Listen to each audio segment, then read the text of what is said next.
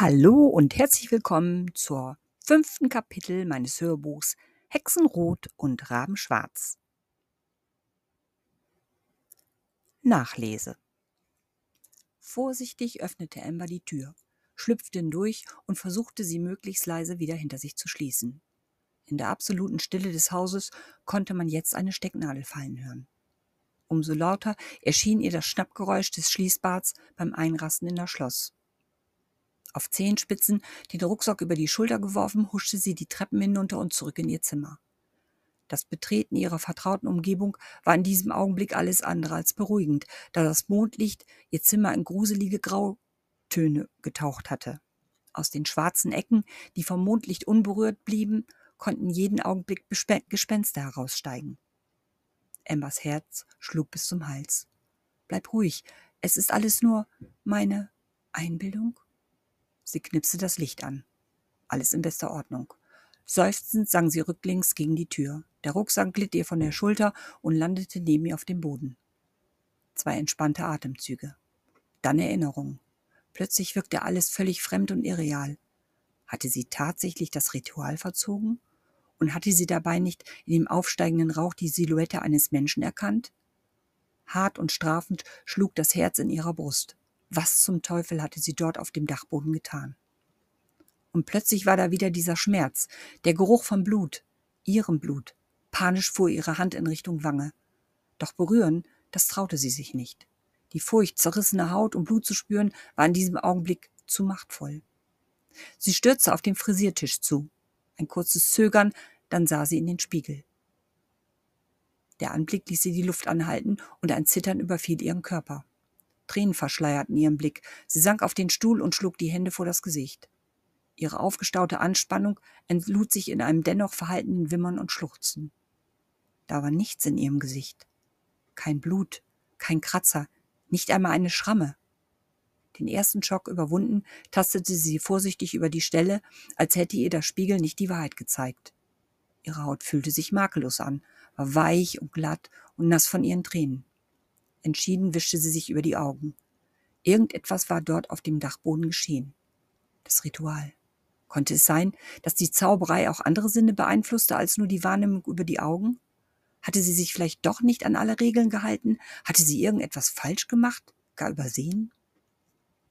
Das aufklärende Gespräch mit ihrer Mom bezüglich Hexerei und dergleichen sollte ihr bewusst machen, dass eine Einlassung mit Magie und Zauberei der Einnahme von Dro Drogen gleichkam. Je sensibler ein Mensch auf unbekannte Ereignisse reagierte, desto heftiger war die Einflussnahme auf seinen Körper und seinen seelischen Zustand. Bei vielen Menschen konnten Hochgefühle ausgelöst werden, die Stunden anhielten und fantastische Illusionen hervorriefen. Und es gab die andere Seite, die Ängste, Unwohlsein und vor allem Halluzinationen auslösten. Vielleicht hatte der Rauch oder sogar der verbrennende Lavendel bei ihr. Aber der Schmerz, er war viel zu real gewesen, der Geruch von Blut, auf dem Dachboden war es plötzlich überall. Auf ihrer Hand, auf der Kleidung, und mit absoluter Bestimmtheit konnte sie sagen, dass sie sich von etwas angegriffen gefühlt hat. Wenn die Zutaten zu diesem Ritual eine Droge gleichkamen, dann war das wirklich vollkommen abgefahren. Im Grunde genommen müsste sie das Geschehene mit ihren Eltern besprechen, aber das kam überhaupt nicht in Frage. Alles Erdenkliche hatten ihre Eltern bisher unternommen, um sie von diesen Dingen fernzuhalten. Keine Filme, keine Bücher, nichts, was auch nur im entferntesten mit den Fantasie-, Horror- oder Mystik-Genre zu tun hatten. Vielleicht hatten ihre Eltern vollkommen recht gehabt. Für sie war das hier absolut nichts. Der Sport sollte in ihrem Leben im Vordergrund stehen und das Designstudium. Sie blickte abermals in den Spiegel. Ihr Gesicht war verheult. Sie war müde, schlafen.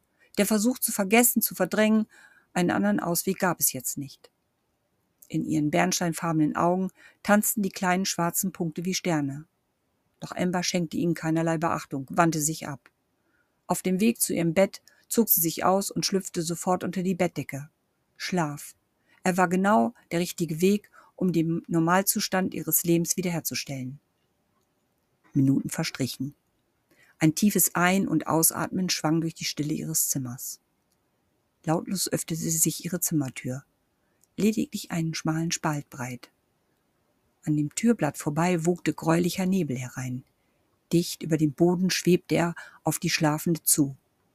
In den vom Mondlicht bestienenen Bereichen schimmerte er wie glänzendes Perlmutt, tauchte wieder in den Schatten und wabberte bis an das Kopfende ihres Bettes. Vom Boden aufsteigend formte sich daraus eine Silhouette eines Mannes. Sekunden vergingen, in denen der gräuliche Schatten in seiner aufrechten Gestalt verharrte. Dann schob er sich langsam einen Arm aus dem wogenden Nebel und glitt auf Ambers Gesicht zu. Die Hand verharrte nur Millimeter über ihrer Stirn. Ein leises Summen erhob sich in die Stille. An Ambers Kommode vibrierte stumm die Oberfläche des Spiegels. Unter ihren Lidern begannen Ambers Augen hektisch hin und her zu fliegen.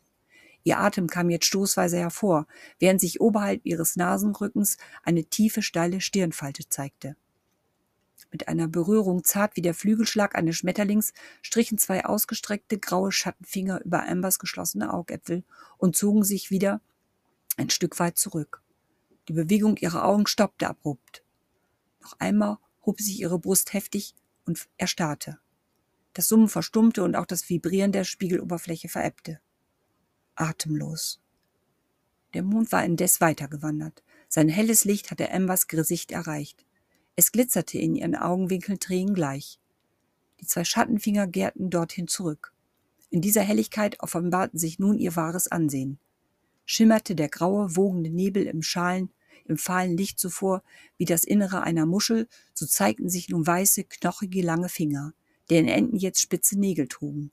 Ganz nah verharrten sie über Ambers Augenwinkeln.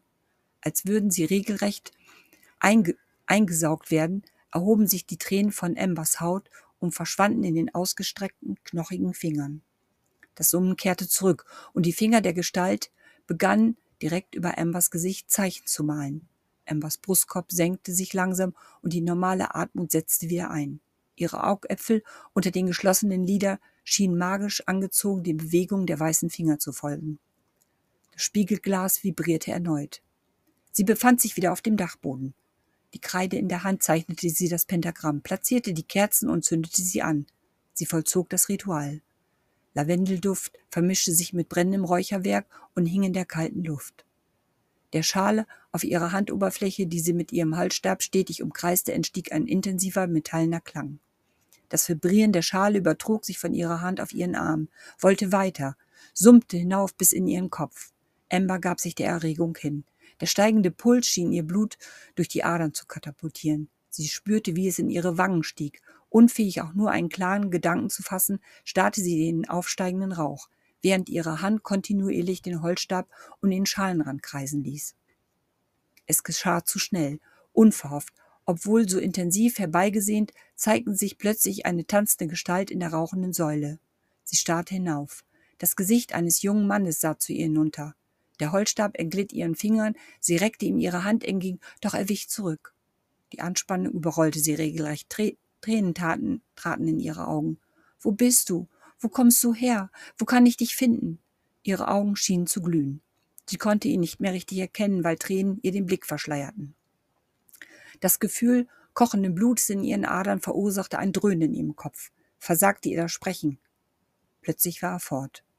Flüchtig war ihre Begegnung, aber sie hatte eine endlose Sehnsucht in ihr ausgelöst, ein Gefühl plötzlicher Gefangenheit im eigenen Körper. Sie musste sich befreien, musste zu ihm, und es gab nur einen bestimmten Weg, ihn wiederzusehen, was auch immer geschehen sollte.